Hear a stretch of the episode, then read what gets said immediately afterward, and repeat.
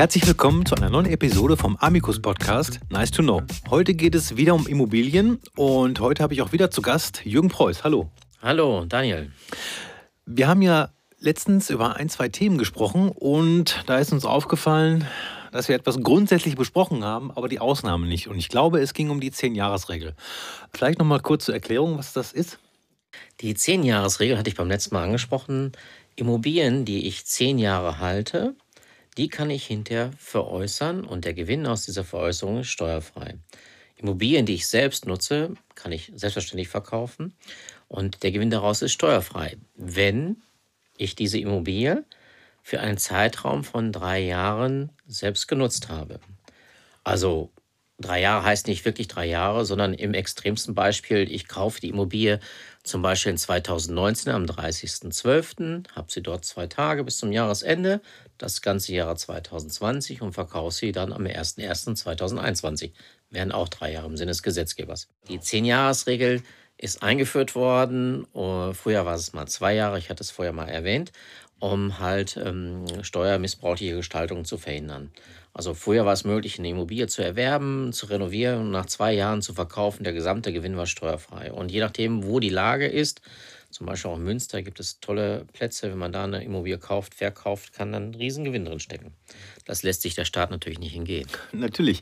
Und da habe ich auch bei der Recherche den Begriff Spekulation gefunden. Also die Einordnung ist mir jetzt nicht so wichtig. Also wir wollen ja hier nicht so schwer ins Steuerrecht reingehen, Nein. sondern einfach nur, dass man weiß, halt, stopp, hier muss ich nachdenken und vielleicht mit einem Kollegen sprechen, damit man da einfach gewarnt ist. Ja, es ist Spekulationseinkünfte und ähm, 10 Jahresfrist ist dann der Maßstab. Und die Ausnahme von der 10 Jahresfrist ist halt, ich nutze die Immobilie selber. Okay. Und was ist, wenn ich jetzt zum Beispiel, naja, was heißt gezwungen, aber wenn ich veräußern muss, aus irgendwelchen Gründen? Ja, da muss man gucken. In der Rechtsprechung gibt es abweichende Urteile. Ähm, auch Revisionen, die noch zugelassen sind, zum Beispiel, ich werde enteignet, ich komme in Zwangslagen, Krankheit, muss verkaufen. Da sind die Gerichte geneigt, auch den Einzelfall genau zu betrachten. Also lohnt sich dann auf jeden Fall zu versuchen, dort eine Ausnahmeregelung zu schaffen. In, generell kann ich es nicht sagen, ich kann aber auf verschiedene Urteile verweisen. Mhm.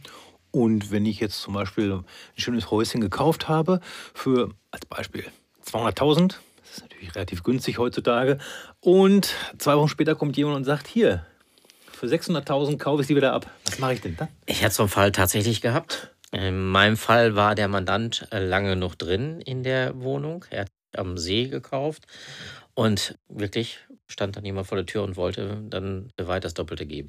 Und bei den Immobilienwertentwicklungen, die wir aktuell haben, passiert das öfters. Und ja, wenn ich dann drin wohnen bleibe und verkaufe dann nach Ablauf dieser Drei-Jahresfrist, die ich eben erörtert habe, dann ist alles steuerfrei. Vielleicht machen wir nur einen ganz, ganz kleinen Exkurs, weil momentan ist ja das Geld günstig und die Immobilien sind sehr gestiegen im Preis und äh, also auch im Wert. Was passiert denn, wenn jetzt die Zinsen wieder erhöht werden?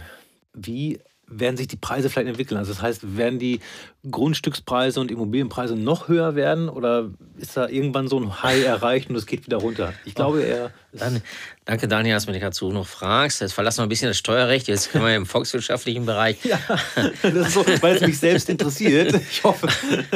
Also ich nehme an, dass dann die Grundstückswerte vielleicht sinken werden, aber schwer vorstellbar bei den Herstellungskosten, wenn man heutzutage beim Baumarkt anfragt, was was kostet. Also da kriegt man ja schon einen Schock und es wird schwierig werden. Also wer eine Immobilie hat heutzutage, würde ich empfehlen, sie nicht zu verkaufen. Jedenfalls sich das genau zu überlegen, sie zu verkaufen und auf jeden Fall nicht in eine steuerliche Falle rennen. Ich habe es wirklich erlebt, dass Leute ihr Haus verkauft haben, weil sie natürlich einen Wahnsinnswert hatten und der wurde ihnen geboten und nicht nachgedacht haben, auch nicht mit mir oder einem Kollegen gesprochen haben und innerhalb der zehn Jahresfrist verkaufen. Dann sitzt da jemand vor mir, hat sein Haus verkauft, hat einen Gewinn eingestrichen, hat das Geld schon teilweise an Frau und Kinder verschenkt und ich rechne mir jetzt aus, jetzt zahlst du mal 50.000 Euro Steuer nach, weil die zehn Jahresgrenze verletzt hast. Ganz traurig. Mhm, ja. Und dann gibt es ja auch noch diese, die sagen, ja, wir kaufen ihr Haus jetzt, aber sie können drin wohnen bleiben. Da gibt es ja sogar Fernseh- und Kinowerbung für. Sehr interessant. Ich beobachte das auch aufmerksam, die äh, Werbung. Ich glaube, rechtlich ist es soweit, erstmal ausgestaltet, dass den Leuten nichts passiert. Die Veräußerung erfolgt ja erst hinterher dann an diese Gesellschaften. Aber ich glaube nicht mehr, dass man in der Lage ist, die zurückzuerwerben. Aber ich würde gerne mal einen Vertrag lesen. Mir ist leider mhm. bis jetzt noch keiner mit so einem Vertrag untergekommen. Wer so einen Vertrag hat, bitte melden. Wir würden uns das gerne mal anschauen. Aber eine Frage habe ich noch zu diesem Verkauf innerhalb dieser zehn Jahre. Warum ist das überhaupt so teuer, wenn man das innerhalb dieser zehn Jahre macht und nicht nach den zehn Jahren? Ähm, Beispiel. Ich habe eine Immobilie erworben für 150.000. Dann steht innerhalb der 10-Jahresfrist jemand vor mir und möchte sie für 200.000 kaufen. Die meisten denken ja, ich muss ja nur die 50.000 Gewinn versteuern. Was man aber vergisst, die Abschreibung, die ich bis zu dem Zeitpunkt schon angesetzt habe für diese Immobilie, die kann ja im achten Jahr, können das schon, schon ein paar tausend Euro sein. Die wird auch wieder zurückgerechnet. Und das erhöht natürlich unwahrscheinlich dann den Betrag, der versteuert wird. Ja, und viele machen sich, glaube ich, keine Gedanken darüber, weil sie nicht unbedingt so, ja, ich sag mal, diese fachliche Hilfe sich holen, sondern erstmal sagen, okay, ich brauche ja eigentlich nur einen Notar und hier ist der Vertrag und so. Und dann kommt sicherlich ganz oft das böse Erwachen. Also das erlebt man doch bestimmt auch in der Kanzlei, oder? Ja, es ist sehr traurig, weil ich kann in der Abwehrgestaltung dieser Steuerlast nichts mehr tun. Die Sachverhalte sind teilweise ein Jahr zurückliegend oder zwei Jahre zurückliegend verwirklicht worden.